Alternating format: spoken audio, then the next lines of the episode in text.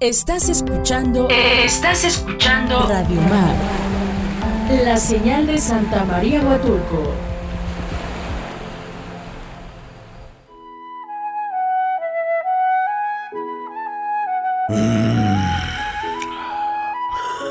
Ay, güey.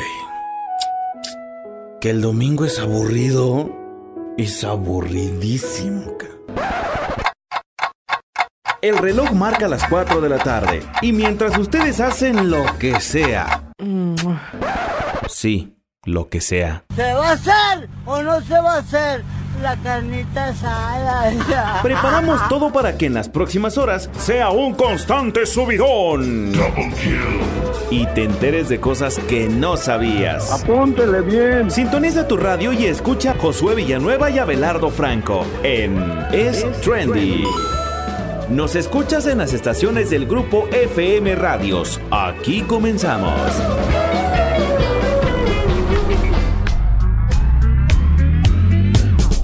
Amigos, ¿cómo están? Sean bienvenidos a un programa más de Es Trendy y estamos de regreso.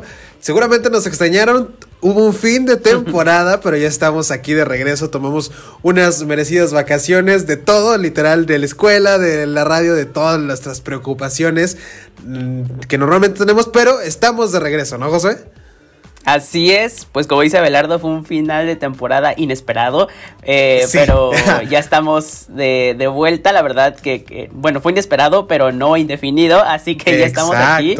Con toda la información, igual y no sé, traemos más ganas, más energía, porque la verdad es que Así los es. últimos programas que estábamos en clase ya estábamos como que dando las últimas. Dando las últimas. Exacto. no podíamos ni con nuestra propia alma, pero ya estamos aquí y muy contentos, la verdad es que muy emocionado porque estamos empezando esa esta nueva temporada en el inicio del verano también, en el Claro. que pues se vienen muchas cosas de qué hablar, ya sea de películas, de series, ya saben que nos gusta mucho y de todos los chismes que traen este pues estos contenidos, ¿no? Así es. Y de verdad que con estas vibes del verano estamos iniciando con ustedes otra vez porque estamos muy felices. Gracias por seguir con nosotros. Y miren, como siempre, la información no falta, como bien dice Josué. Y el programa de hoy, como de costumbre, va a estar súper entretenido y con muchísima información, ¿no, Josué? Así es, pues vamos a comenzar a hablar de Drake Bell que recibe dos años de libertad condicional tras cometer delitos contra menores, que recuerden que no estaba en México por gusto. Así es, no era exactamente. Aquí les- se vino a esconder para nuestro país. Y bueno, resulta que en temas de cárcel y juzgados, jamás he sido una mala persona, dice Just Stop, tras difundirse una carta que mandó desde la cárcel, se la mandó a su novio y este la hizo pública. Y pues ya, saben todo este rollo que trae Just Stop desde hace ya varias semanas. Así es, y pues cambiando de tema y entrando de lleno en las series, pues que creen que Loki volverá para una segunda temporada.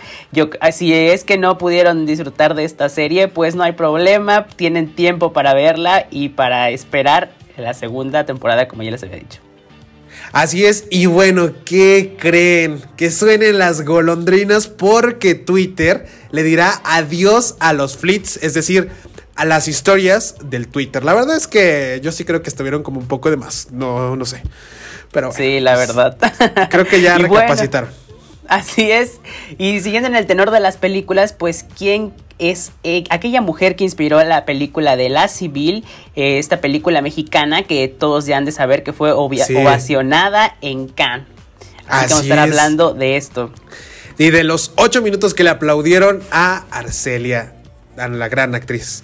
Y bueno, también, eh, hablando también de películas, resulta que Black Widow rompió récords de taquilla en su fin de semana de estreno. Eh, a pesar de la pandemia, eso pues es algo pues interesante, ¿no? Que haya roto en taquilla. Y bueno, pues es- yo creo que es una buena señal. En Estados Unidos han vacunado a toda la gente, aquí hay van. Y yo creo que es de alguna manera un- una luz al final del túnel, ¿no? Así es, una luz que nos está dejando muchos estragos, la verdad, pero bueno. Sí. Y esta nota, por favor, tápenle los oídos a aquellas mamás, a aquellos papás que se Ay, encuentran sí. en casa. Ay, es más, porque- no. Ayúdenles, por favor.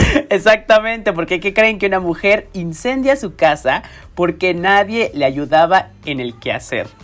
Qué grado de desesperación, imagínate de que ya estaba al borde de que, ay, ya, y encendedor y fum, la cortina y toda la casa, ¿no? Y bueno, también hablando de youtubers y de cuestiones delicadas en el mundo. Les vamos a contar de quién es Dina Stars, una la youtuber que fue detenida en Cuba y que se volvió tendencia esta semana. Ya ven que hay una problemática social, hay protestas en Cuba y bueno, esta fue una de las personas que estuvo detenida y les vamos a contar un poco qué fue lo que pasó, quién es y por qué. Así es, y por último vamos a hablar de esta mujer que lloró porque le pusieron la vacuna china y pues por supuesto se volvió viral en todo el internet. Ella quería la gringa porque no lo sé, porque eso no, Esa no, trae Chips. No, la verdad es que no sé de la cultura otaku, eh. O sea, yo sé que los de China no son otaku. O sea, yo sé que es toda una cultura, no. Claro. yo nada más estoy ahí diciendo. No estamos este, generalizando. ah, sí, estamos generalizando. Por cierto, eh, también esta semana salió el video de nuestra querida amiga Tere, eh, que ella, es, baila muy, muy chido e hizo una coreografía de una canción eh, de K-pop. Eh, con varios bailarines de, Huatulco para que no me acuerdo cómo se llama la canción tampoco el canal el canal se llama María Dance me parece mm. bueno ah, en Instagram búsquenla como Tessa Tessa Tessa 15 en Instagram. Tessa 15 en Instagram y ahí la van a ver. Es una gran eh, artista, diría yo, porque sí baila muy chido. La verdad es que interpreta y es, muy, muy chida. Véanla, por cierto. Saludos a nuestra querida Tere, mi compañera de francés, que me ha salvado de tanto en esa clase, por cierto. Pero bueno, como cada semana traemos recomendaciones y antes de entrar al aire le decía a Josué, tengo muchas recomendaciones porque he tenido tiempo para ver cosas. Así es, yo creo que de, los dos, la verdad es que yo soy, yo era el más atrasado en estar con estos contenidos de, de, las series. Y se los juro que en una semana, o sea, en una semana no sé cómo le hice, pero vi tantas series que, o sea, ya ahorita digo qué veo, qué veo. Pero la verdad es que lo bueno del verano es que salen muchas, muchas películas, muchos, este, muchos videos, muchos, muchas series. Mucho y hay contenido para disfrutar, exactamente. Y pues en esta ocasión les voy a recomendar una cada semana, por supuesto, porque no quiero que se, que, les pase como a mí, que se acabe todo en un día. Exactamente. Y en esta ocasión les recomiendo la serie de Young Royals o Jóvenes Altezas. Y yo creo que todo el mundo ha visto, no sé, spoilers o imágenes o TikToks en internet. Pero la verdad es que es una historia muy, muy buena, aunque es un poco cliché, como digamos la versión de la Cenicienta en hombre. Pero es, eh, tiene una historia muy bien trabajada que no te aburre, no tiene, nada, no tiene personajes de relleno ni historias de relleno, porque a veces como que mm, en las historias para que duren más les meten como que la historia de la mm, de la maestra o la historia del sobrino del protagonista, ¿no? Entonces esta serie no es así, como que todo se centra solo en ciertos personajes y tienen una historia muy muy buena y la verdad es que también eh, se me hace como un poco incluyente, a pesar de que, bueno, pues lo pueden hacer para generar más este, vistas, ¿no? Pero independientemente de eso, tienen como que un buen, un buen, este, te ofrecen un buen, una buena inclusión en sus personajes y, este, y rompen con... Ahora, en serio, esta serie siento que sí rompe con, no con todos, pero sí con ciertos estereotipos y se me hace muy buena. La verdad es que véanla, se la recomiendo. Young Royals está en Netflix o en cualquier plataforma de su preferencia. Wow, yo hace unos días le decía a Josué que la había visto en el catálogo y dije, mm, se me hace interesante. Y bueno, ahí está la recomendación. Miren, yo les tengo una recomendación un poco distinta. Eh, yo se le había recomendado a Josué y a algunas otras personas que platiqué durante esta semana. Esta serie se llama Somos y es de Netflix, es una original de Netflix. Y esta serie se hizo para ahorrar a las víctimas de una matanza eh, a manos del, del, narcotráfico por allá del 2011 en Coahuila, en un pueblo que se llama Allende.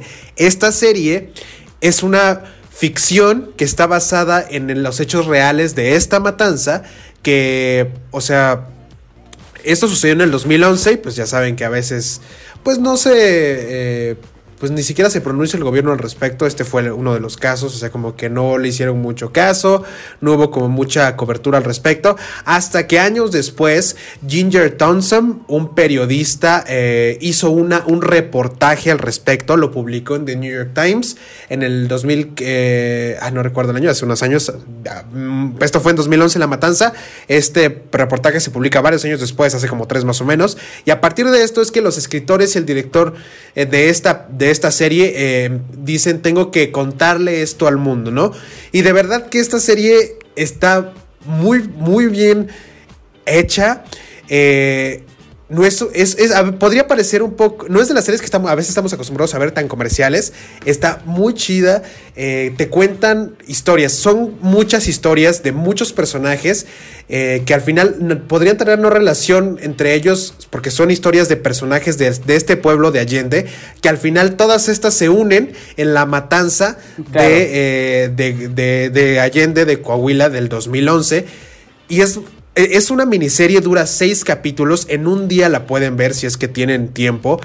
Y yo creo que trata con dignidad el tema, no dramatiza las muertes, no, eh, o sea, a pesar de que es ficción porque las historias son inventadas, están encima de este hecho real que es esta matanza, ¿no? Y yo creo que eh, dignifican eh, el, hecho y lo muestran un poco como pasó y y está muy chida. Le decía a Josué que me dejó como con un sentimiento de vacío. O sea, como que me quedé y dije, o sea, si te pones a pensar un poco en estas situaciones de violencia y que a veces podrían parecernos ajenas, pero a veces están muy cerca de nosotros y, a veces no las notamos, ¿no? Así que vean esta serie, se llama Somos y es de Netflix, así, tal cual, Somos, eh, es de Netflix, es una miniserie, seis capítulos, en un rato la terminan y está muy buena, de verdad. Pero bueno, amigos, nos tenemos que ir a un corte y de regreso vamos a empezar a platicar de los temas que traemos que están muy interesantes. Empezamos con Drake Bell, que se vino unas vacaciones a nuestro país, como les habíamos contado, ¿no? Esta canción es de las más populares hoy en día en nuestro país, en las listas de popularidad. Se trata de Bad Habits y es de Ed Sheeran. Eh, está muy, muy chida. Eh, justo la canción del primer bloque le decía a José que la de Bagdad de Rosalía me recuerda, o sea, me, me la tenía en la cabeza todo, todo estos últimos días. Y también tenía en la cabeza esta canción eh, donde baila una señora en TikTok, seguramente la han visto, que baila así como, como un poco como tiesa, no sé cómo explicarlo, pero baila una canción. Como el pasito durante Exacto, esta canción precisamente. Y está muy chistosa. Y ayer le decía a Josué, no sabes, no me puedo quitar de la cabeza la canción esta de tiririri. Bueno, esta, ¿no? Esta canción. Y me meto a TikTok y lo primero que me aparece es esta TikToker con este con esta canción. De verdad, TikTok sabe cosas, amigos. Con cuidado. Pero bueno, para empezar ahora sí de lleno con el tema, Josué, ¿qué onda con Drake Bell? Y que le dieron dos años de libertad condicional. Así es, pues, durante el pasado mes de junio, Drake Bell fue acusado por cometer delitos contra menores de edad y él mismo, en los días posteriores, se declaró culpable en una audiencia por medio de Zoom. Ahora, luego de casi dos semanas de aquella testificación, el ex estrella de Nickelodeon recibió su sentencia. Y en una nueva comparecencia vía remota celebrada el lunes pasado, las autoridades dictaron que el actor recibirá dos años de libertad condicional. La resolución también estipula que el actor eh, y también cantante deberá realizar servicio comunitario en el estado de California. A principios de junio pasado, Drake Bell fue arrestado en el estado de Cleveland, Ohio, luego de que se le acusara de difundir material dañino para menores y de intentar poner en peligro a niños.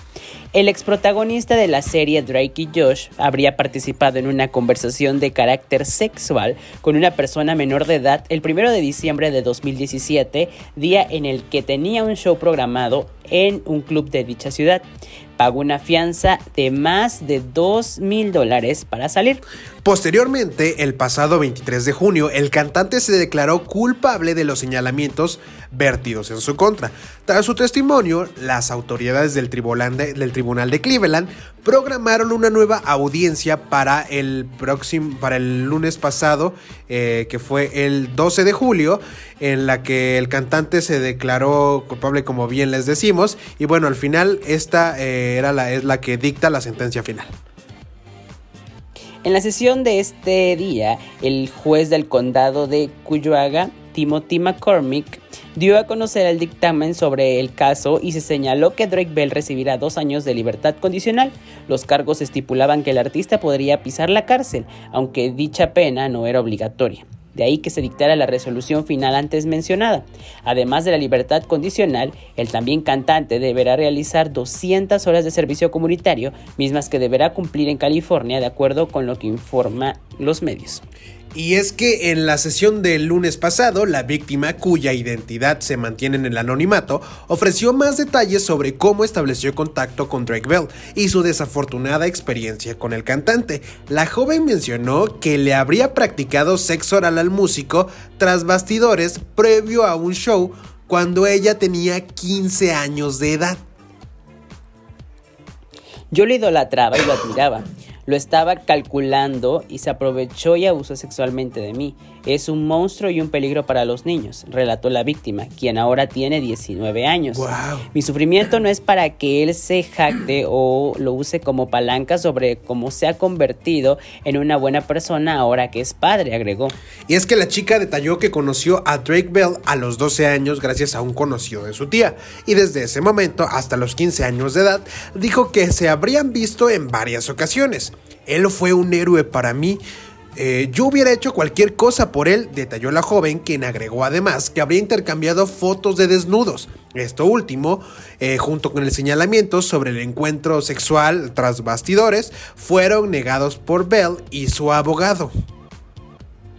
Por otro lado, el juez McCormick enfatizó en que la sentencia dictada este lunes solo corresponde a los delitos de los que el artista se declaró culpable a finales de junio pasado, los cuales se refieren únicamente a los mensajes de texto de carácter sexual con la menor.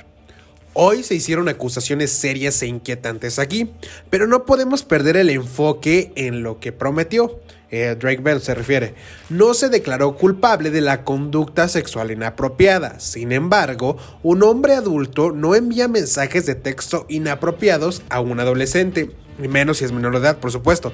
Su estatus de celebridad, de celebridad es lo que le permitió nutrir esta relación, es lo que expresó eh, pues la autoridad eh, de este caso, ¿no? Y más en estos tiempos que es súper delicado esta situación, y, bueno, él solo se declaró culpable por los mensajes, no por este abuso sexual que la, que la chica narra, ¿no? Claro, pues imagínate, hubiera sido, o sea, directo a la cárcel. Sí, obvio, obviamente no iba a decir, ay, sí, yo fui. No, por supuesto que por no. Por supuesto. más, más. Pero pues. Más ahorita que es como que súper. Está que en un momento pues histórico en el que las mujeres se atreven a decir lo que pasa, ¿no? Sí, pero bueno, ya decía yo que era muy raro que se viniera a México y que, ay, te amo México y que hasta, que en español iba a hablar a partir de ese momento. Pues no ya, sé cuántas no, hombre, ya se iba a volver mexicano, imagínate.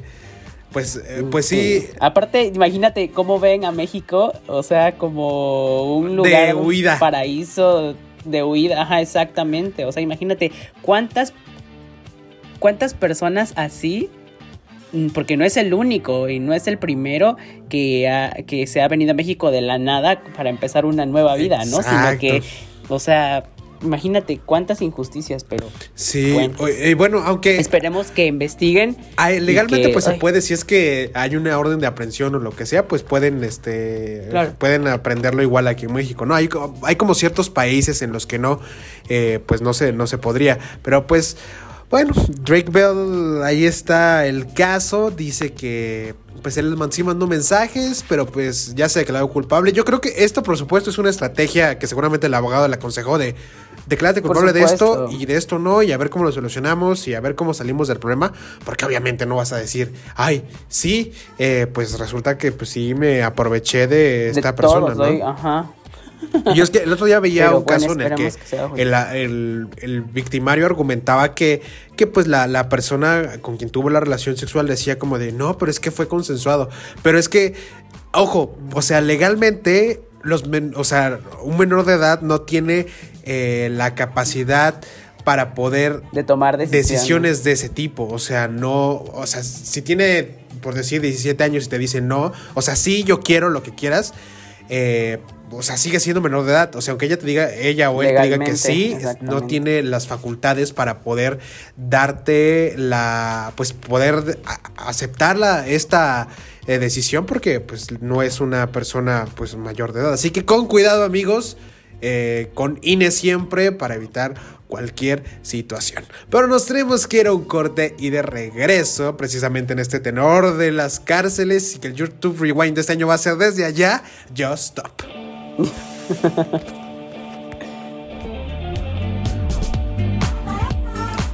Amigos, estamos de vuelta. La verdad es que estamos comentando todo esto que está sucediendo y también pues, vamos a platicar con ustedes de todo esto. Buenísimo todo, ¿eh? Así es. Pero bueno, la canción que acabaron de escuchar, por supuesto, todos la conocen y se llamó Todo de ti, es de Raúl, Raúl Alejandro. Raúl Alejandro. Ajá. ¿Y quién Como que se iba a llamar Raúl, pero dijo, no, mejor Raúl para que se escuche Raúl como chido. Exacto. Raúl estaba, Yo, estaba, estaba yo viendo ese día. Eh, me gusta mucho ver esos videos de reaccionando a las canciones. Y, o sea, cómo se estaban burlando de él porque está muy chiquito. Y la verdad, yo me sentí mal, dejé de ver los videos porque, o sea, porque... ustedes, quien me conoce, pues, o sea, sabe que estoy, o sea, chiquito, o sea, y escuchar mm, esos comentarios. O sea, se burlaban de, que estaba chiquito, literal, de su tamaño físico. Ajá, porque él está, es pequeño, o sea, es pequeño. Y en el video le ponen a una modelo más alta, o sea, si le pones atención. Yo no le había puesto atención hasta que empecé a ver esos videos, o sea, de que se estaban burlando de, pues, de su estatura. Y yo me sentí mal por él, porque yo dije, o sea, a mí nunca me han hecho como ese tipo de, comentarios en esa forma, no, o no sé si en mis espaldas, pero no me importa, ¿no? Pero de frente nunca me lo han hecho, o sea, pero yo dije, ay, qué feo, o sea... O sea, ¿por qué pues. juzgan a una persona? O sea, si al final, en este sentido, lo que deberían valorar si lo que están haciendo reaccionando a la canción es su actuación y la canción, no el video, su aspecto físico. Exactamente, ajá, pero te lo juro que eran así unas carcajadas tremendas por la estatura de él. Y yo así de, ay, no, qué feo. Y quítame, quítenle los videos mejor porque sentí muy feo. Ay, sí, qué bueno, qué bueno. Pero bueno, ahora sí, regresando a este tema que ya me salí por la tangente. Sí, pues resulta que, la, que Joss mandó una carta desde la cárcel y es que una semana después de que se pronunciara brevemente sobre su detención, a través de sus historias de Instagram, Just Stop ha vuelto a dar de qué hablar gracias a una carta que fue difundida en internet y la, la cual la youtuber escribió desde Santa Marta a Catitla, donde se encuentra recluida desde el pasado 29 de junio. La carta en cuestión fue escrita por Justo para su novio Gerardo González, quien publicó en sus historias de Instagram una foto en la que Jocelyn H le dice que lo extraña junto a sus perritos. Me haces mucha falta, Tú y los nenes son los que más adoro de todos mis días y lo más hermoso. Es muy difícil estar separada de ustedes independientemente de todo lo horrible que es la situación, dice la youtuber. Quiero que sepas que eres lo más importante para mí y que ninguno de nuestros problemas, ni siquiera cuando nos separamos un año, ha sido lo realmente fuerte o suficiente para no quererte. La vida nos ha traído aquí por no lo sabemos realmente, continúa Just Stop en su carta, donde después indica que ella no es una mala persona.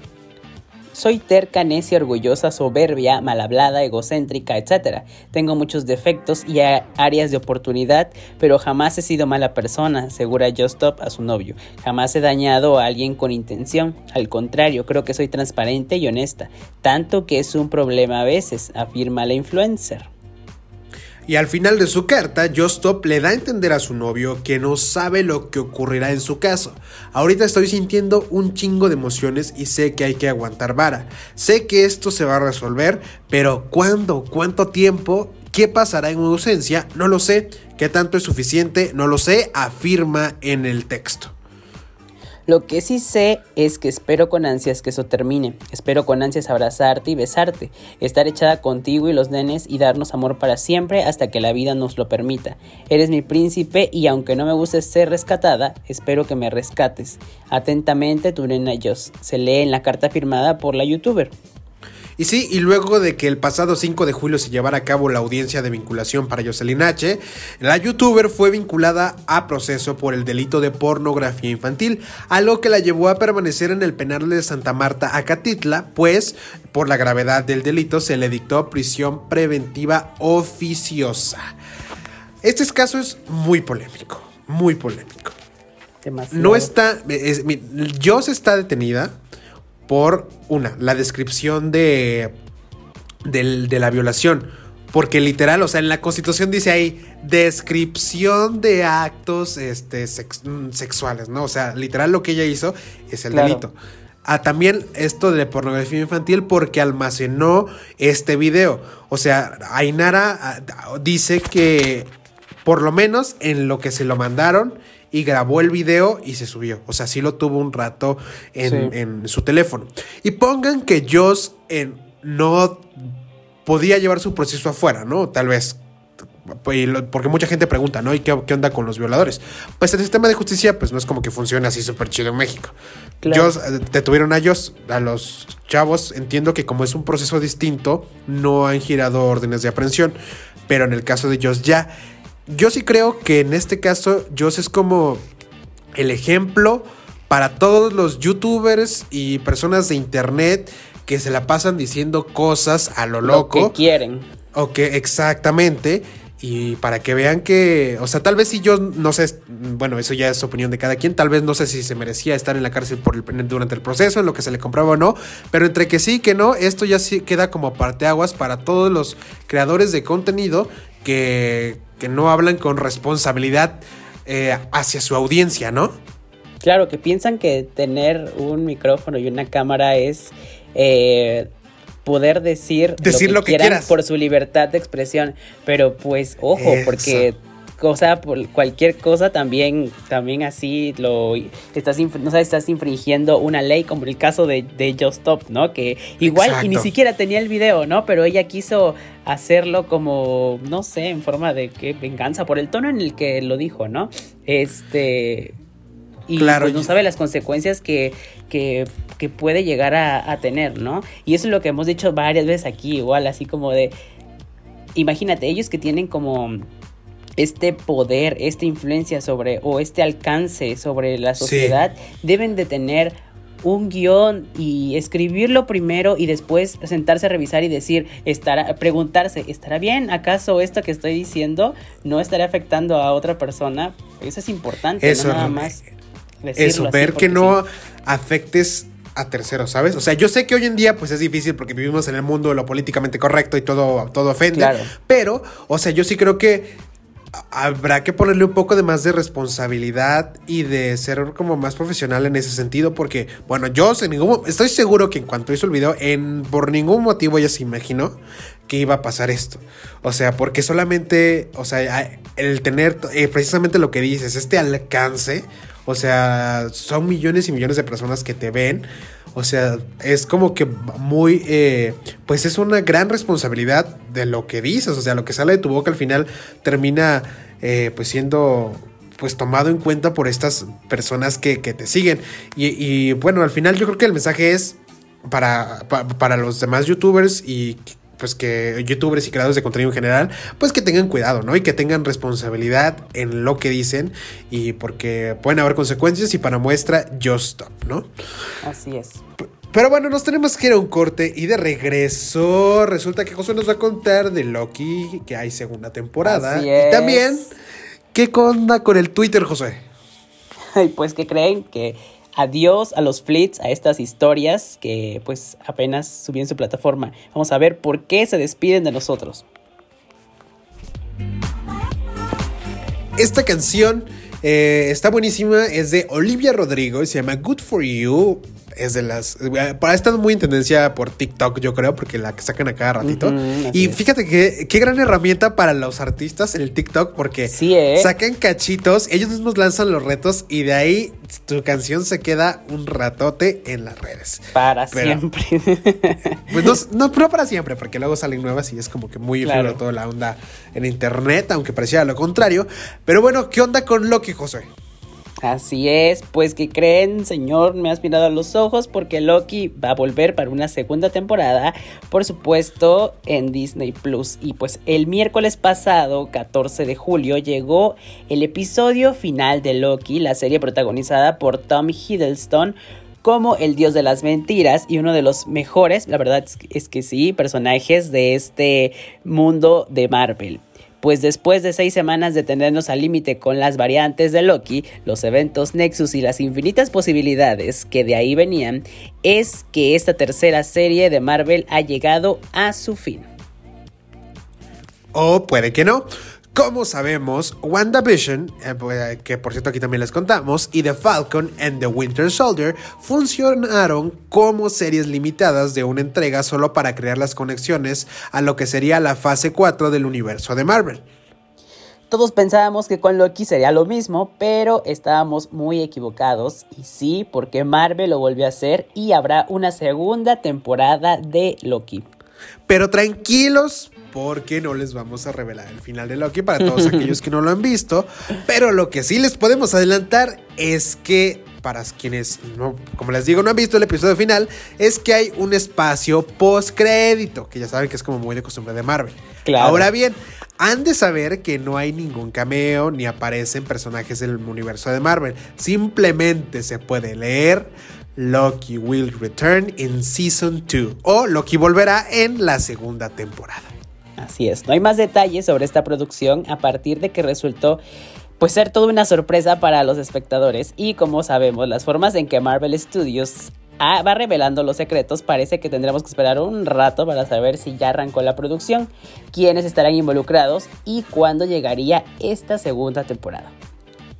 WandaVision se estrenó en enero de 2021 con un total de nueve episodios. Aquí por primera vez es que Wanda recibió el nombre de la bruja escarlata, mostrando la capacidad de sus poderes y la conexión que tendría con la próxima entrega de Doctor Strange.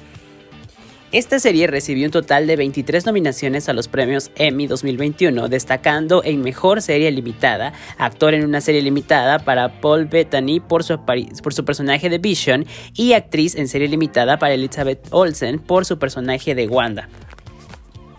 Así es, y es que un par de meses después se estrenó The Falcon and the Winter Soldier con Anthony Mackie y Sebastian Stan. Eh, respectivamente. Aquí eh, se cede el nombre de Capitán América a Sam Wilson, siendo un puente para lo que podría y debería ser la próxima entrega de Capitán América después de la despedida de Steve de Chris Evans en Endgame. Y esta serie recibió cinco nominaciones a los Emmy. En tercer lugar, pero no menos importante, llegó Loki de Disney Plus y se convirtió en la serie más vista de la plataforma, pues superó las vistas de WandaVision y de Demanda Mandalorian dentro eh, del universo de Star Wars. Podríamos estar casi seguros que esta decisión de una segunda temporada surge con el enorme éxito de la serie y seguramente sí. Así es, la verdad es que eh, esta serie está muy muy buena y la verdad es que eh, Tom nació para hacer este personaje y apenas estaba viendo que él dice que va a ser a Loki hasta cuando que ya no se vea como decida. Exactamente. Así que esperaremos con mucha ansia. La verdad, yo creo que hasta el otro año van a anunciar en esta, ¿cómo se llama? La convención que hacen de, para fanáticos de Marvel. ¿De Comic Con? Anuncian, ajá, creo que sí, donde anuncian siempre todo eso, ¿no? Yo creo que ahí es donde van a anunciar tal vez, tal vez. las fechas. Así que tenemos que esperar. Yo creo que sí, porque obviamente van a dar un tiempo porque pues obviamente tienen que hacer que la gente espere la serie para que todo el mundo la quiera ver. Ay, bueno. Pero bueno, y quienes ya no nos esperaron más fueron los flits de Twitter. Así Qué lástima que se van, ¿no? La verdad es que sí, pero por ahí dicen que lo bueno termina pronto y no solo aplica para las relaciones amorosas. El 2020 nos trajo un montón de cambios de todo tipo, tanto así que hasta en las redes sociales, pues algunos decidieron incorporar nuevas funciones, como en el caso de Twitter, quienes nos presentaron los famosos flits y a menos de un año de su llegada a la plataforma, pues le dirán adiós definitivamente a esta herramienta en unos cuantos días. Y es que fue en noviembre del año pasado, ah, desde noviembre, cuando la app del pajarito azul introdujo la función que para competirle a las stories de Instagram y así intentar desbancarlas. En un inicio sonaba como una gran idea, pero fue conforme fue pasando el tiempo, los usuarios de plano nomás no las usaban. Y es que sí, es más, hubo quienes se quejaron porque no les latía cómo lucía el, el diseño del feed de la, de la aplicación con el formato de historias, ya saben, pues en internet nadie en el mundo está contento con todo. Pero ahora y casi ocho meses después de que presentaran estos fleets, Twitter tomó la decisión de pues, despedirse de esta función para siempre y de acuerdo con The Verge, el motivo de todo esto fue que la herramienta evidentemente no tuvo el recibimiento que el equipo de la red social de Jack Dorsey esperaba.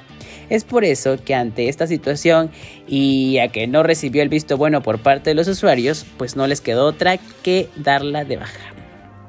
Esperábamos que Fleet ayudara a más personas a sentirse cómodas uniéndose a las conversaciones en Twitter, pero desde que presentamos Fleets a todo el mundo, pues no hemos visto un aumento en la cantidad de personas que se unen a esas conversaciones como esperábamos, indicó Ayla Brown, vicepresidente de producto de la plataforma. Y ya para terminar, confirmaron que sus stories desaparecerán el próximo 3 de agosto.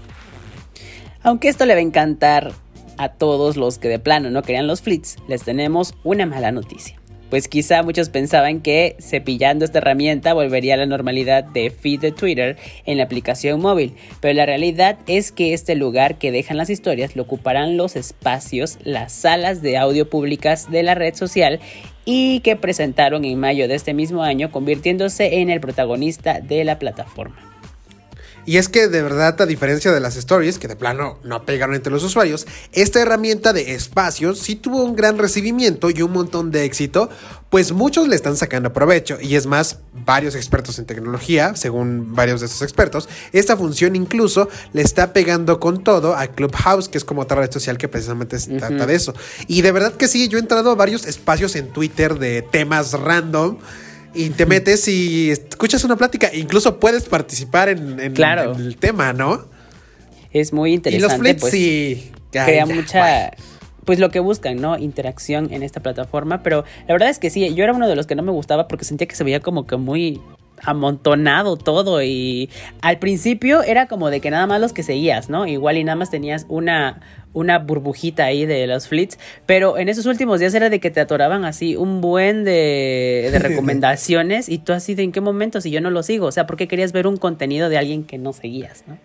Esto, yo creo que subí una vez un flit y de ahí ya nunca más en la vida, o sea, la verdad que bueno, ya Twitter ya reflexionó y dijo, pues no les gustaron, pues mejor las quitamos. Pues ya, ya que le vamos a hacer, nos vamos a ir un corte y de regreso les vamos a contar de La Civil, esta película que ha tenido tanta buen recibimiento y sobre todo a partir de este festival en Cannes.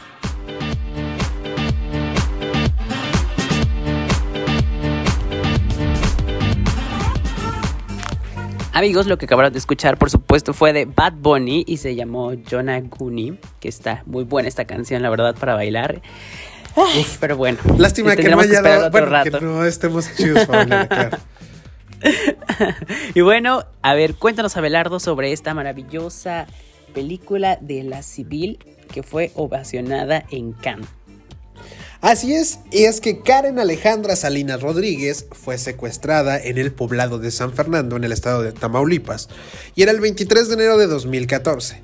Los delincuentes pidieron un rescate en varias ocasiones, y en todas y cada una de ellas, la familia, liderada por su madre Miriam Rodríguez, efectuó el pago. Tiempo después, el cuerpo de Karen pues fue hallado sin vida, lamentablemente.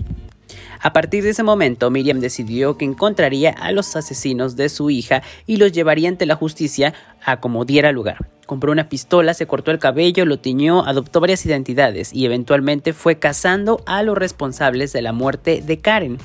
En un país como México no hay ficción que supere nuestra realidad.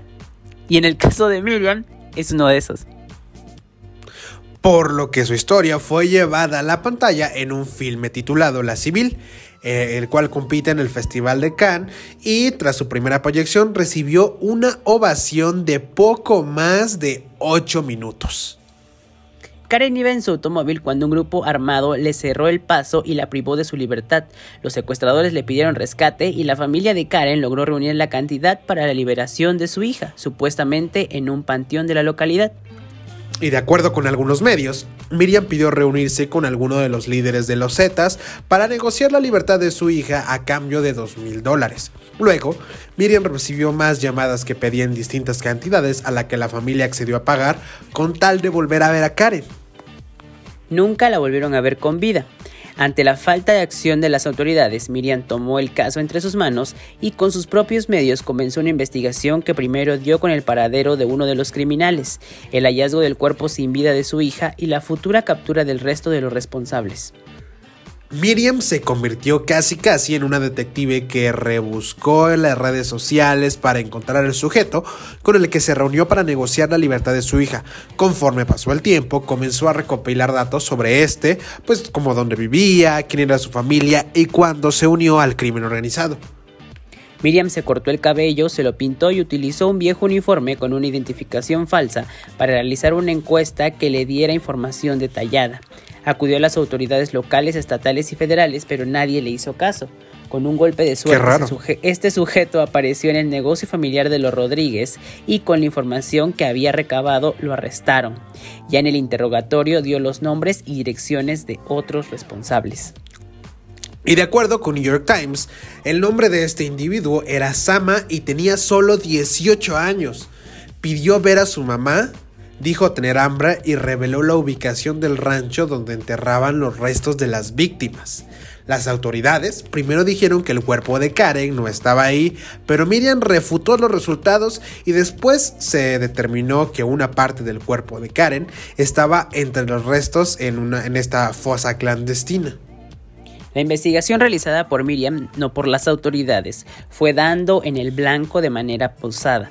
Este mismo medio reveló que algunos de los integrantes ya habían muerto o estaban en prisión mientras otros intentaban dejar de lado su vida criminal y ocuparse como taxistas, vendedores de flores o encontrar la luz como cristianos. Amo. Todos, pues a todos estos individuos los siguió Miriam logró llevar ante la justicia a 10 criminales relacionados con el secuestro y asesinato de Karen, ya ven cómo sí se puede. La mujer se convirtió en un ejemplo y en la representación de todo lo que está mal en nuestro país. La violencia, la impunidad, la corrupción, la indiferencia. Me morí el día en que mataron a mi hija, dijo mientras realizaba sus investigaciones y se relacionaba con identidades falsas con los familiares de las y los culpables. En marzo de 2017, más de 20 reos escaparon del penal de la ciudad Victoria, donde se encontraban los responsables de la muerte de Karen. Miriam, quien continuaba con su investigación para dar con las que faltaban, pidió a las autoridades que la protegieran, pues temía por su vida. Así es, y finalmente la noche del 10 de mayo de 2017, una camioneta blanca interceptó a Miriam afuera de su casa. Tres hombres, tres de los hombres que habían cerrado estaban en esa camioneta y pues abrieron fuego con Miriam y pues terminaron con su vida. Miriam fundó el colectivo de desaparecidos en San Fernando para brindar apoyo y asesoría a las familias de desaparecidos. Después de su muerte, la organización de búsqueda terminó frente al miedo de algunos de sus integrantes por la muerte de su líder, mientras otros fundaron distintos grupos.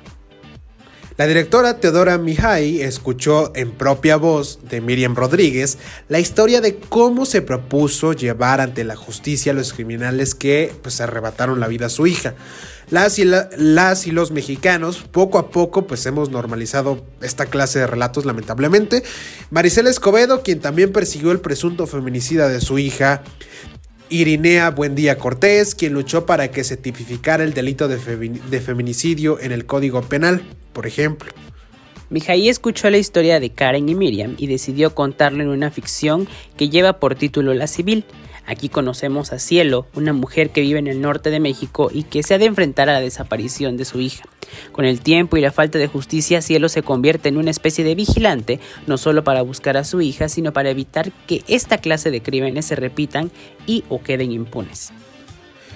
Teorema la casa productora de Michael Franco está detrás de la civil. Arcelia Ramírez, la conocida actriz por producciones como Perfume de Violetas, ah, La Mujer de Benjamín, es quien protagoniza esta película.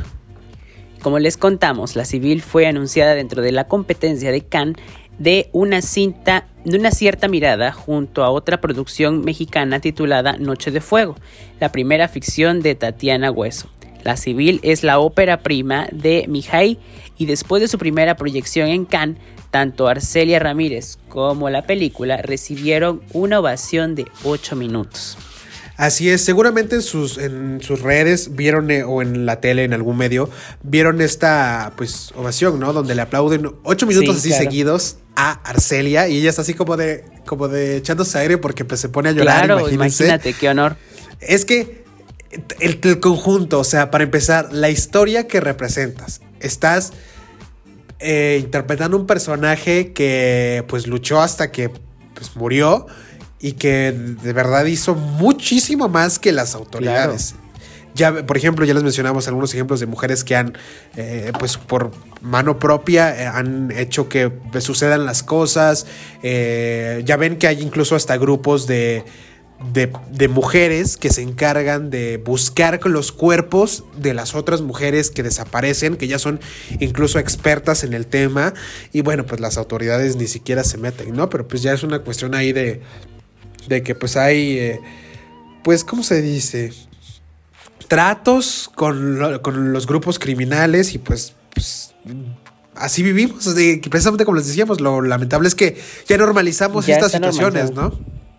Sí Pero es. Pero bueno, qué importante que se llevó a la pantalla grande para que pues se conozca más y se tome conciencia sobre todo, ¿no? Esperemos que sirva de algo. Así es, ojalá, ojalá que sí. Y bueno, nos tenemos que ir a un corte y de regreso les contamos de Black Widow y de la mujer que incendió su casa por desesperar. Así es. Amigos, ya estamos de vuelta en Es Trendy. Y lo que acabaron de escuchar fue botella tras botella de Jera MX y Cristian Nodal. Estamos esperando el chisme de la boda, el embarazo, no sé qué está pasando ahí también con Belinda. Ay, sí. Pues nada más, pues aquel se dijo, le bueno, allá la verdad exageraron, pero ahí se dijo sus cosas con Lupillo. Por una cuestión ahí, o sea, fue una confusión Ajá. que por la esposa, bueno, eh, que ya dijo Lupillo que es su esposa, su actual esposa, o sea, le preguntaron a Nodal en un, en un chacaleo así como de qué opinas del tatuaje que, Ah, que se ajá. tapó, que no sé qué, ¿no? Y él dijo, pues cada quien es libre de hacer lo que quiera con su puerquecito, dijo Ah, él. ya. Y, y la, y va la, la esposa y le dice a Lupillo, ya sabes que Cristian Nudal Le dijo te puerco. Puerco, puerco, exactamente. y no. pues contestó y aprovechando pues se llevó a Belinda pues entre las patas y ya solo decir que pues no era de caballeros hablar de pues de otra mujer y que pues él se dejó llevar pero que pues él, él iba en contra de o sea él, él había, le había contestado a Nodal pero la verdad es que ni siquiera Nodal le lanzó como tal el insulto a él o sea fue todo Claro. un malentendido y cizaña de las de la esposa. De la esposa. Pero bueno, ese es otro tema. Y ahorita les voy a contar un poco de Black Widow. Ya la vieron ustedes, seguramente sí, forman parte de esta estadística del récord de taquilla que pues ha roto Black Widow. Y es que no nos queda la menor duda de que afortunadamente la industria cinematográfica se está recuperando luego de la crisis que tuvieron cuando el coronavirus se convirtió en pandemia y es que este 2021 estamos viendo el regreso de un montón de personas a las salas de cine de todo el mundo y gracias a esto muchas empresas están estrenando en la pantalla grande algunas de las películas más esperadas del año justo como el caso, el caso de Black Widow. Como recordarán, esta fue una de las cintas que más la sufrieron durante todo ese tiempo. En un principio se esperaba que Disney la estrenara el primero de mayo de 2020, pero justo en el momento en el que la situación de COVID se complicó, la movieron en un par de ocasiones a finales de 2020 y a mediados de 2021. Finalmente, y luego de varios cambios, la casa de Mickey Mouse decidió que llegara a Disney Plus con pago extra, extra por supuesto, a- y a cines del planeta el 9 de julio. Y es que para sorpresa de muchos y contra todo pronóstico, Black Widow es un éxito a nivel mundial y sobre todo en Estados Unidos. ¿Y por qué lo decimos? Bueno, pues porque está rompiendo récords de taquilla y en esta época de estrenos post pandemia. De acuerdo con Variety, la película protagonizada por Scarlett Johansson es la más vista en el país vecino y otros países durante su primer fin de semana de lanzamiento. Según la misma fuente, obtuvo 80 millones de dólares en su primer fin de semana en Estados Unidos y 78 millones en 43 territorios fuera de esta región, con lo que su recaudación mundial ascendió a 158 millones de dólares. Aunque Disney no suele revelar las cifras de audiencia de su servicio de streaming, confirmó que la cinta de Marvel ganó más de 60 millones de dólares, que en total, que en total se ha embolsado 218 millones de dólares. ¿Qué? Y bueno, y es que estos números de verdad que son un gran logro para pues las salas de cine y pues quienes se están recuperando. Y bajito la mano le ganó y por mucho a la novena entrega de Rápidos y Furiosos. Y bueno, para que se dé una idea de lo que les estamos contando, la película de Vin Diesel y la compañía se llevó 70 millones de dólares en su fin de semana de estreno en Estados Unidos, 10 millones menos que Black Widow en el mismo periodo de tiempo. Aunque esa es una gran noticia para la industria cinematográfica, no lo es tanto para la casa de Mickey Mouse y Marvel si lo comparamos con los 580 millones de dólares que obtuvo Spider-Man Far From Home en todo el mundo durante su estreno antes de la pandemia. De cualquier manera, es una gran señal que la cinta de la nueva fase del universo de Marvel la está rompiendo durísimo en taquilla porque hay mucha gente que está regresando a los cines. Wow. Pues miren, qué chido que la industria se esté recuperando y que ya empiecen a salir al cine. Aunque no sé si nos los vuelvan a cerrar, porque como van las cosas no lo sé. Pero bueno, de momento hay que aprovechar, amigos. Y bueno, quien ya estaba harto de estar en su casa, yo creo, fue esta mujer que pues la incendió porque nadie le ayudaba a hacer qué hacer. Y es que de verdad sabemos que estas actividades pues no son tan divertidas. A veces pueden ser terapéuticas, a veces no. Lavar los trastes te hace pensar mucho, por ejemplo. Pero pues la verdad es que es muy necesario para nuestras casas pues estar, estar limpias. Sin embargo, quienes a la hora de la limpieza del hogar se ponen un poco intensos, no solo porque quieren que todo quede reluciente y sin ningún rastro de suciedad, también hay quienes se toman esto muy en serio y se prenden cuando nadie les ayuda, como es el caso de una mujer que le prendió fuego a su casa. Sí, así como lo escuchan, esto no es broma y para colmo sucedió en nuestro México mágico. Por si pensaban que las personas que se robaron puros tenis izquierdos era lo más loco que había dado nuestro país en un buen rato. Resulta que hace unos días se hizo viral la noticia de una mujer identificada como Rosario N de 49 años de edad y originaria de la colonia Santa Cecilia del municipio de Caborca en Sonora. Y según lo que mencionan distintos medios, la mujer entró en crisis y sin deberla ni temerla, incendió su casa con su esposo adentro. Al lugar, por supuesto, que llegaron elementos de la policía para checar qué era lo que estaba sucediendo y por qué el domicilio se estaba quemando. Fue ahí cuando le reveló a las autoridades la razón por la que tomó esta decisión tan drástica. Estaba harta de las actitudes de su marido e hijo. Lo que Rosario N declaró fue que se cansó de encontrar a su esposo y retoño sin hacer nada, además de que dejan mucho desorden dentro del hogar porque según ella ninguno de los dos ni siquiera levantaban los platos en los que comían. Es por eso que sacó a su hijo de 25 años de edad y le prendió fuego a la casa. Pero afortunadamente el hombre logró salvarse al escapar saltando por la parte del patio trasero. Y como era de esperarse, y después de controlar el incendio, evidentemente la mujer fue detenida por elementos de la policía municipal. Ay, y trasladada al ministerio, le ven a terapia nada más. Y Ministerio Público donde se espera que se defina su situación legal y a pesar de que no hubo heridas, eh, pues, personas heridas ni vidas que lamentar, el cuerpo de bomberos no pudo hacer nada para rescatar el domicilio, pues cuando llegaron el fuego ya había consumido, consumido gran parte del lugar. Por ahora no sabemos qué pasará con Rosario N, pero nos queda claro que la sacaron y gacho de sus casillas para, como para llegar a incendiar su casa. Así que ya lo saben, si ustedes tienen una jefecita que se enoja muy rápido porque no le echan la mano a la hora del hacer, piénsenlo muy bien porque no tienen idea de cuándo se le puede ocurrir prenderle fuego a tu casa porque ya está harta de verte rascándote la panza en el sillón. Ay, sí, amigos, ayuden en su casa, tampoco, o sea... Claro o, sea, igual y si no es como que el gran trabajo o ayuden o aunque sea que se vea la intención pues. Exactamente. Para no llegar a esos extremos. o mínimo recojan su plato o, algo así claro, no, nos cuesta nada yo creo hacer un poquito pues, de que hacer sí sí sí. Pero bueno bueno la encerraron no dice. Sí, Ay, no, no. Pues es que como, Pues a ver ese- qué pasa. como fue intencional el dejar a su marido adentro porque Sí, sacó a su hijo. claro. Entonces, hay problemas. Pero bueno, ahí. ya que digan, ya mejor tu casa ya se quemó, pues yo creo que con eso tienes suficiente. En lo que te recuperas, ve a terapia, regresa y también Claro. le dices al- a, los de tu casa que te ayuden, que ya no se pasen de flojos todo el día, ¿no?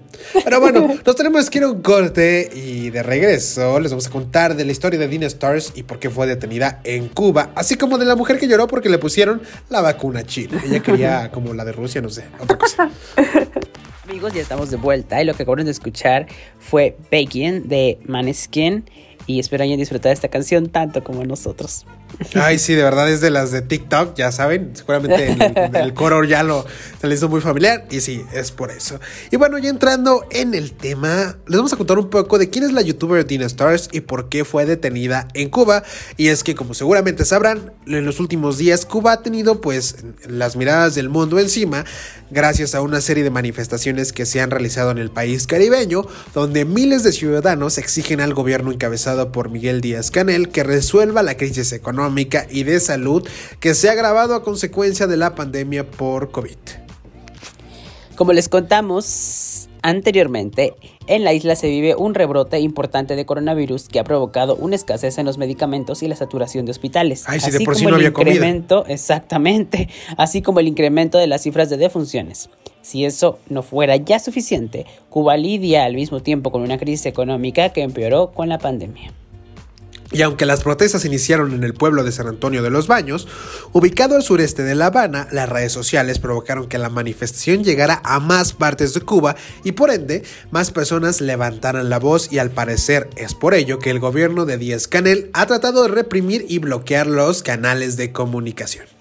En las últimas horas, en internet se han viralizado videos que demuestran los enfrentamientos y la represión que viven los manifestantes por parte de las autoridades cubanas. Uno de ellos, y que ha hecho mucho eco en internet, es el caso de la youtuber Dean Stars, una joven que fue detenida por la policía cuando se encontraba dando una entrevista.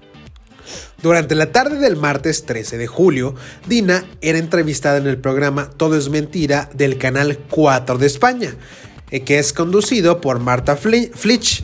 Eh, Este encuentro ocurrió después de que Flitch explicara a los televidentes españoles lo que ocurre con las prote- protestas en Cuba, un tema en el que iban a profundizar con el testimonio de Dina.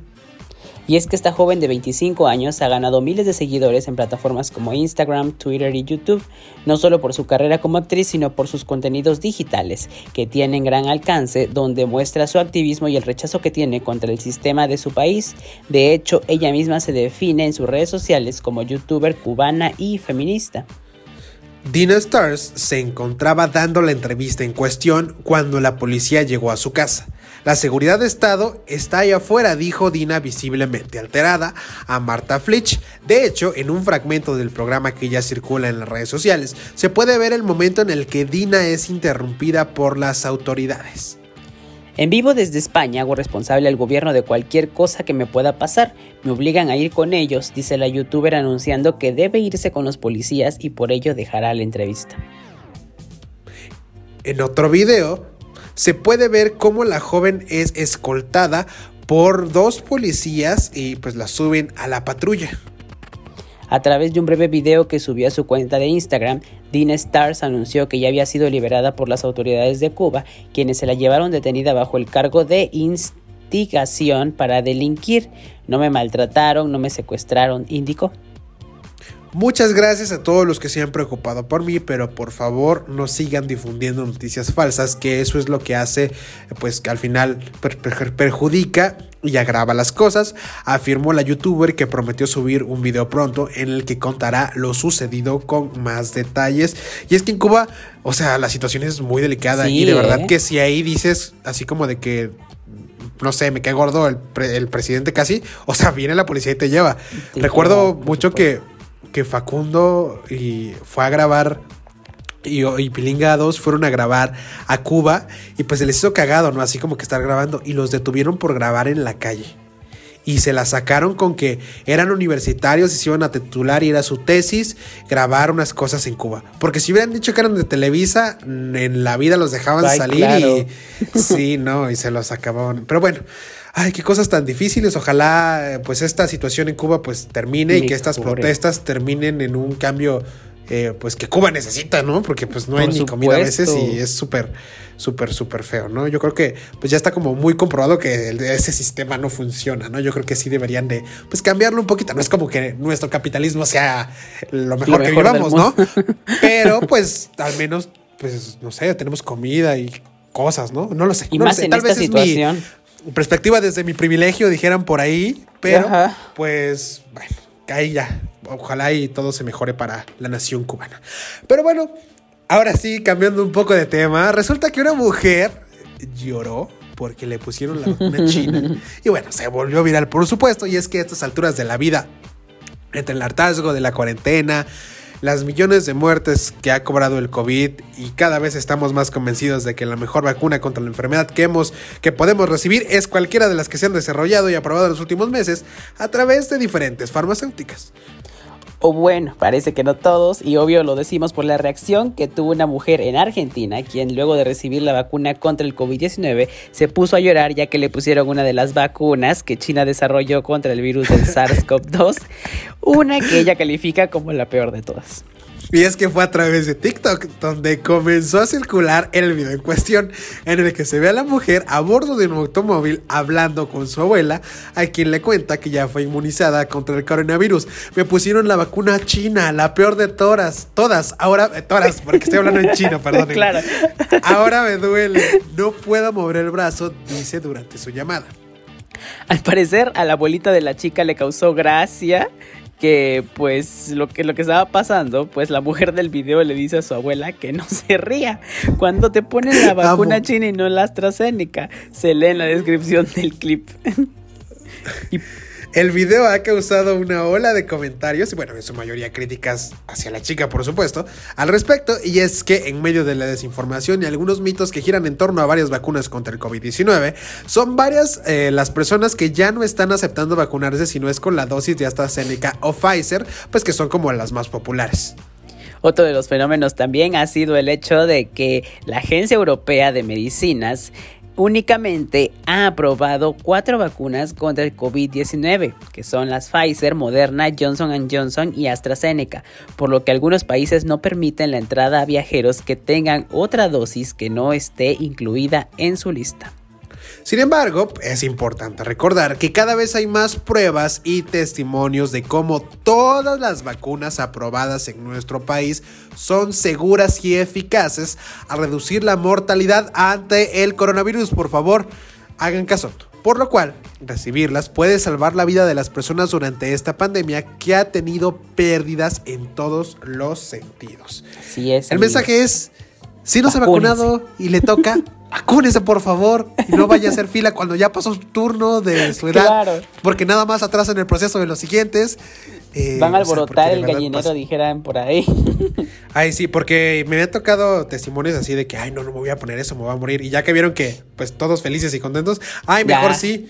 Ajá. Eso. Ay, no, bueno. no, no, señores, Y todo esto es, es, es consecuencia de todas las noticias y falsas y mala información y No aprendemos. consuman noticias no de medios de medios este fiables y pues no sé, o sea, no, no se dejen llevar por las cadenas de WhatsApp ni por lo que su vecina, que es eh, lo que sea menos médico, dice, por favor, es lo Por único que les voy a decir. amigos. No tenemos que ir a un corte y ya regresamos. Estas son Las embarradas de la semana. ¡Pa' toda la banda!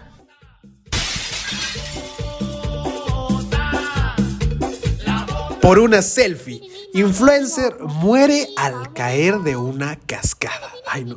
Jóvenes burlan la seguridad y se graban a la orilla del socavón en Puebla. Mujer es amarrada con cinta adhesiva al asiento de un avión, pues agredió a una azafata. Un sujeto aprovechó la confianza de una perrita para robarle su ropa. Y en la nota tonta del día, hombre compra terrenos en la luna y que creen resulta que lo estafaron. El sazón, pues que creen que captan a taquero presuntamente lavando un trapo en un charco. Ay, por eso saben deliciosos los tacos. Ay, sí. Ay, no, amigos, tengan cuidado porque la verdad es que ahorita enfermarse. no Ay, sí, está. padre. O sea, o sea, si te enfermas poquito y te puedes en tu casa, no hay problema. En lo feo es ir al hospital. Ahorita sí no es como de que, ay, voy, no, no, no. Ay. Bueno, no es como que te diera gusto ir al hospital, ¿no? Pero, o sea. la confianza, la confianza que- con la que dices, no, ay, estoy en el hospital, me salvo. No, hombre, amigos. ahorita no, que te, o sea, te salvas de lo que tenías, pero pues te mueres de otra cosa. Claro, sí, no, no, aparte hay mucha, no sé, mucho miedo porque yo apenas vi en, en el noticiero de una persona que entró con, no sé, una apendicitis y a los pocos días le dijeron que tenía COVID y se murió. O sea, imagínate, entras por una cosa y sales Sí, ya sé, eso. ¿En ay, no, no, no. Es muy, muy feo, güey. Y luego di- dijera mi abuela, me, yo voy a morir, pero no de COVID, o sea, porque es horrible que te mueras de COVID, porque ni siquiera ya te pueden ver, ¿sabes? Es como de, ahí está. Claro, O sea, no te- puede estar acompañado. Vi un video así fuertísimo, no sé si ya les conté aquí, tal vez, en algún momento en TikTok, donde como que está la gente, poca gente en una casa, pues obviamente todos vestidos de negro como en un funeral, y de la nada entra, ay, está muy feo porque entra así como que una persona, o sea, eh, un familiar, con la cajita, con el nicho de las cenizas, o sea, que su paciente, o sea, su, su familiar se fue y lo regresaron en una cajita, o sea, no saben lo horrible que fue, o sea, y eso que yo lo vi, a mí afortunadamente no me ha tocado un caso Claro. cercano de fallecimiento por COVID, pero, ay, imagínense qué, qué horrible. Amigos, cuídense, por favor, por de verdad sí, ¿eh? o sea, no es de que, Sean responsables. exacto, sean responsables. Pero pues bueno, se acabó lo que se vendía. Estamos muy felices de que sigan con nosotros y que pues nos vuelvan a escuchar. Nosotros estamos felices de poder platicar con ustedes como cada semana y el siguiente domingo aquí vamos a estar. Usted tranquilo, no se preocupe. Y bueno, también le quiero mandar un saludo a, eh, a nuestra, a mi querida amiga Cintia que está escuchándonos desde el, la terraza del Agavero acá en el centro en Oaxaca. Saludos a quienes nos escuchan desde allá. ¿Algún anuncio parroquial, Josué? Así es. No, pues igual, saludos a todos nuestros amigos que nos estuvieron esperando en este final de temporada, que la verdad es que para mí fue muy largo, pero provechoso. Ay, sí, ya sé. Por dos, que- por dos. Exacto, hasta se notan nuestros ánimos de Sí, regresar. así la verdad que es que sí. Lo mejor de todo es que estaremos juntos todo este verano. Así que Uh, vamos a ver toda esta información que nos espera, estas recomendaciones y la verdad que pues la- es buen momento de decir que pues felices vacaciones a todos, los que estén de vacaciones, cuídense, aprovechen el tiempo si van a estar en casa porque parece que sí, así que sean responsables con su familia, con quien no se han vacunado y vacúnense cuando les toca, por favor. Así es, por favor. Y si se van a Estados Unidos a vacunar, mejor. Más para nosotros, por favor. Así es. Pero bueno, amigos, muchas gracias por escucharnos. Mi nombre es Abelardo Franco. El mío, José Villanueva. Y esto. Y esto... Es trendy. Esto fue lo más trendy. Recuerda escucharnos todos los domingos de 4 a 6 de la tarde por las estaciones del grupo FM Radios.